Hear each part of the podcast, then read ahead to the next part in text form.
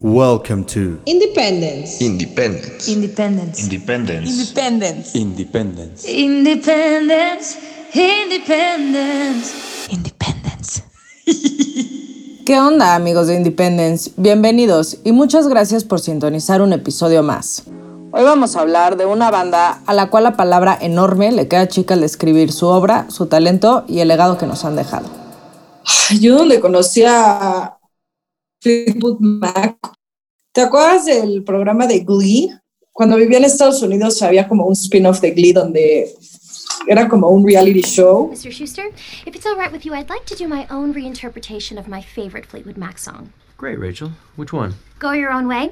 It's a song about the painful breakup between Lindsey Buckingham and Stevie Nicks. Hit it. Y los que estaban ahí estaban compitiendo por un rol en la serie y cada episodio era como una canción diferente y un desafío diferente.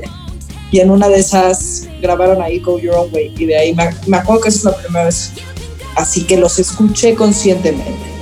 La escuché, me gustó la versión de Glee y de repente el cerebro de...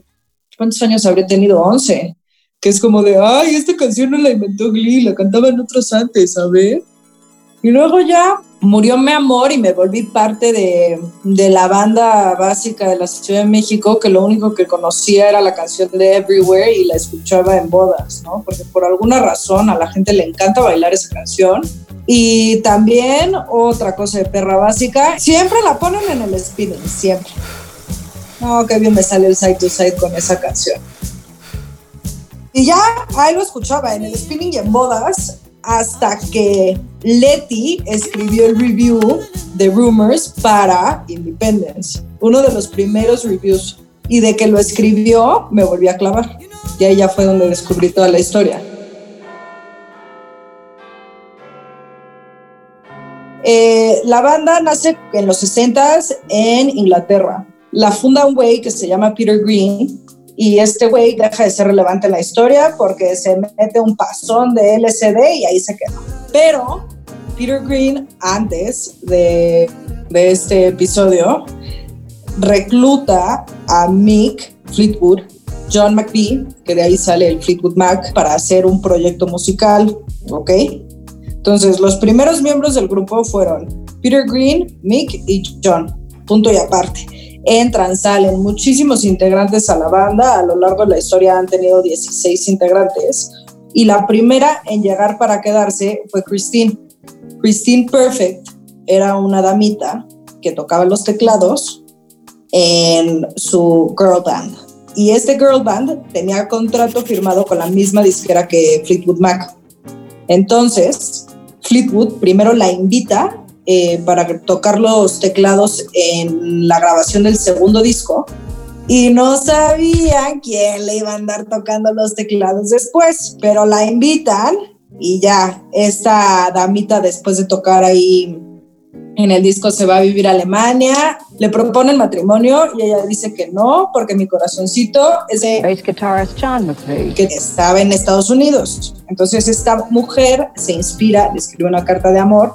Cuando Fleetwood Mac regresa a Inglaterra, se casan estos compañeros. Eh, nunca pensaron que Christine iba a acabar siendo parte del elenco de, de Fleetwood Mac, pero pues la vida barriendo, lavando platos y regando plantas como tú y yo lo hemos vivido en la cuarentena, sabemos que no es de lo más interesante, así que se volvió parte del, del grupo, ¿no? Entonces ahí ya van tres, ahí ya está Mick, está John y está Christine. Otra vez entran como en este periodo de crisis, de que llegaban músicos, se iban, llegaban, se iban, y Mick escucha el disco de lanzamiento de un dueto de San Francisco. Del dueto a él le gusta el trabajo del hombre, que es Lindsay. Eh, lo logra localizar y Lindsay ahí sí le dijo, si me quieres, pues me quieres con todo lo que traigo y eso es mi damita. De ahí Mick le dice a Lindsay como de, oye, pues sí se puede quedar, pero ya tenemos una vocalista que es Christine, entonces no se vaya a poner como gata en celo. Stevie se queda sí y solo sí, a Christine le cae bien y hacen fit. De ahí, los cinco integrantes se van a cenar. O sea, el interview de Lindsay y Stevie no fue musical, no tuvieron que tocar, no nada.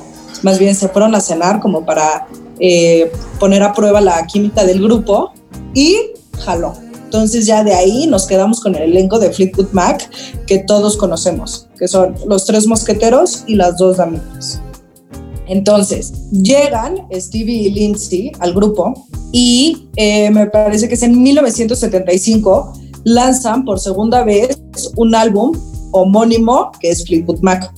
Lo lanzan, el, el disco le fue X, la verdad, no fue gran cosa, pero sí obtuvo la suficiente popularidad como para que empezaran a tocar más y más en vivo.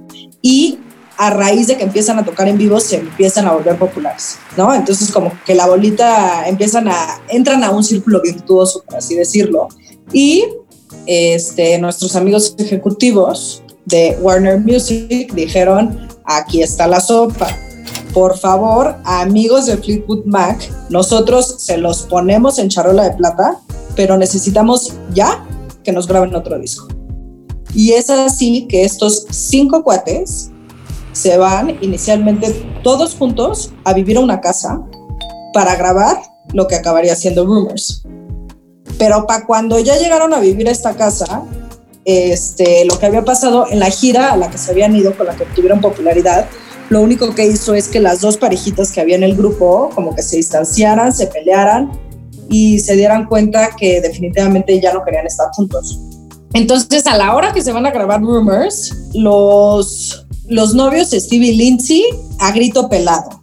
Los ex esposos Johnny y Christine no se dirigían la palabra y para acabarla de amolar, eh, Mick estaba casado con Jenny Boyd, dato curioso, la cuñada de George Harrison en algún momento. Eh, también al pobre Mixito le pintaron el cuerno y también decidió divorciarse. Entonces todos estaban ahí hechos un titipuchal de guacamoles de sentimientos y pues cada quien se empezó a acoplar como pudo la situación. Este, los hombres, te digo que invitaban a sus señoritas y la pasaban muy bien. Y las damas del grupo, pues obviamente no aguantaron la dinámica. Y qué innecesario, ¿no? Estar viendo a tu ex con algo parecido a una prostituta todos los días. Entonces ellas dos se fueron a vivir a un departamento muy cerca. Pero en esta casa es donde grababan todas las canciones a raíz de todo lo que estaban viviendo en esa casa y lo que la prensa empezaba a publicar de ellos, John McVie sugirió que el disco se llamara Rumors, que tardaron un año en grabarlo, ¿no? Entonces ahí es cuando empieza la dinámica de todos contra todos, todos con el que pueda, cocaína, o sea, una cantidad de cocaína que tomaban ingería? ¿Qué, le haces a la cocaína? ¿Aspiraban? Y ándale, aspiraban, ¿eh? Ni que estuvieran haciendo el quehacer. Mucha cocaína y de ahí es donde sale este disco que está mega, mega cargado de emociones, que nada más es un ir y venir de los artistas mandándose canciones y contestándoselas y el que pega dos veces pega mejor. Rumors LP that that band really hit big. The album held the number one position for 31 weeks. The reason I first joined Fleetwood Mac was because I thought this, this is big time rock and roll. And I wanted to be in a big time rock and roll band. Son 11 canciones. Y de estas 11 canciones, la que abre el disco, que es Second Hand News, la escribió Lindsay para su exnovia, este, donde amablemente, eh, básicamente la manda por las cocas. ¿no? La letra de la canción dice, hay algo que deberías saber, no te voy a extrañar cuando te vayas. Entonces de ahí Stevie no se aguanta y le contesta con la canción de Dreams, que dice, aquí vas de nuevo diciendo que quieres tu libertad. Sí, la de Dreams es, es un mensaje entre líneas muy amable y muy bonito, que además también, pues tú sabrás, como que la misma melodía de la canción, pues es toda bonita, hay pajaritos en primavera, entonces te imaginas lo más amable de sentimientos cuando esta vieja le está diciendo humildemente, amigo, ¿sabes orar? Pues órale, a la... ¿No? Entonces ahora la pelota está en la cancha de Buckingham y entonces contesta con la canción de Never Going Back Again. Y sí, escribe Never Going Back Again y también le escribe la de Go Your Own Way. Y Lindsay no fue tan sensible y básicamente le, sí, le dijo, vete a la chupa, ¿no? Go your own way.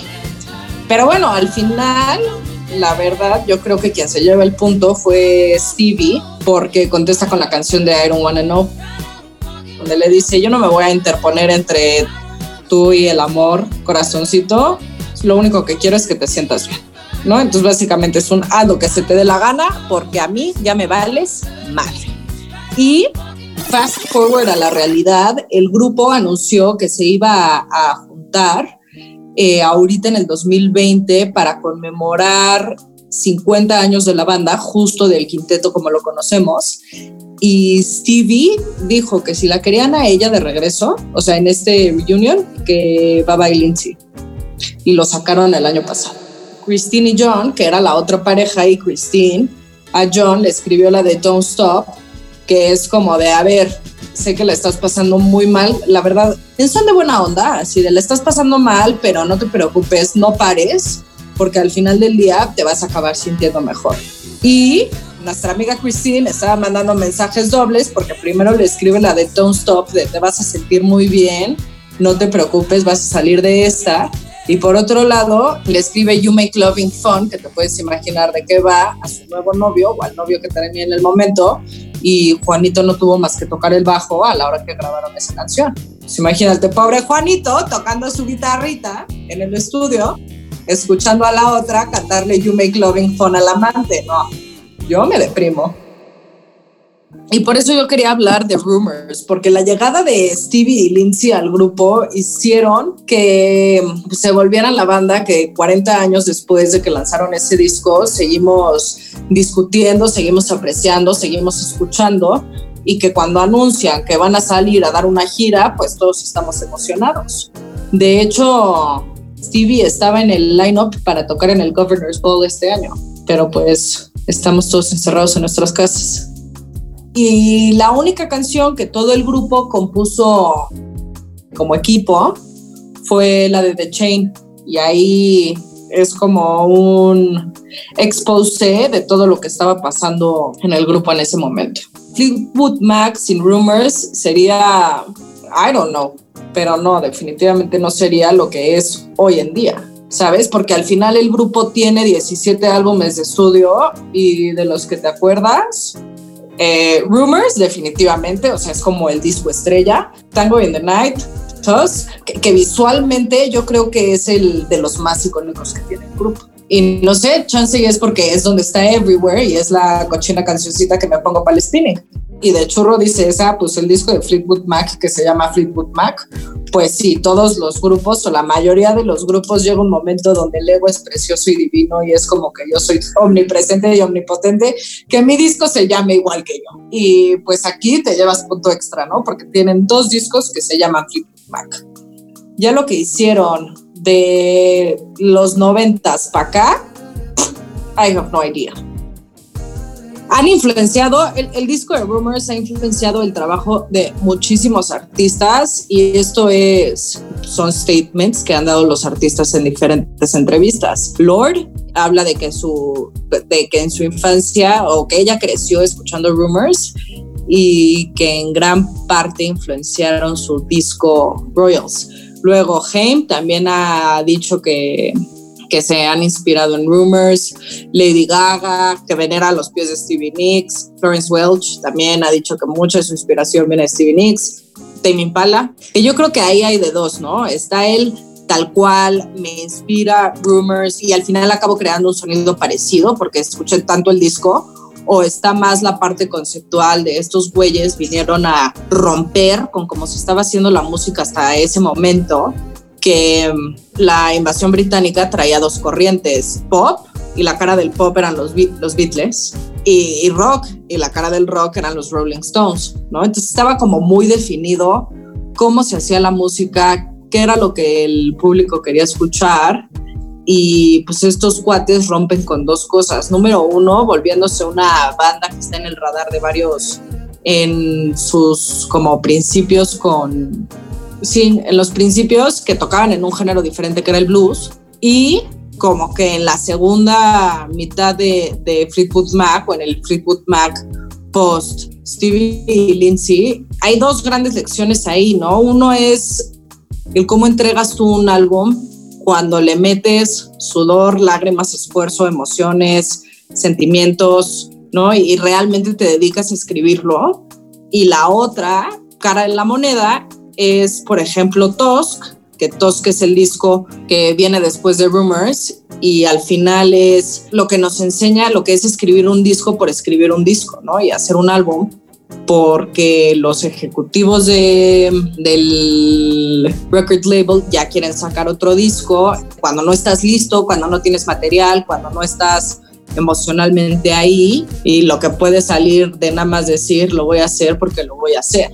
O sea, Fleetwood Mac tuvo 16 integrantes y si bien John y Mick este, han estado de principio a fin ahí, la banda fue otra cuando llegaron Stevie Lindsay es importantísimo eso, cómo juega toda la química del grupo, el rebotar canciones, así de yo te escribo esta a ti, entonces tú me contestas con eso. O sea, el, como el poder creativo que pueden tener tantas personas está muy cañón.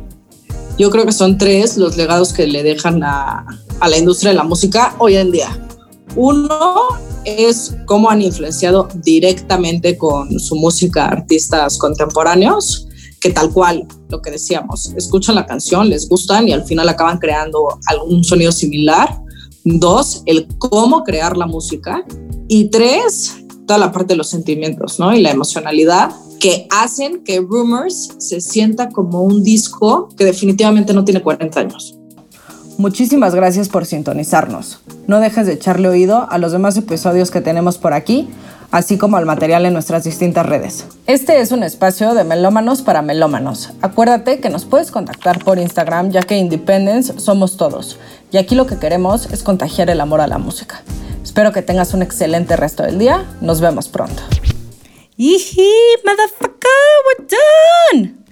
Woo, I wanna be with you everywhere.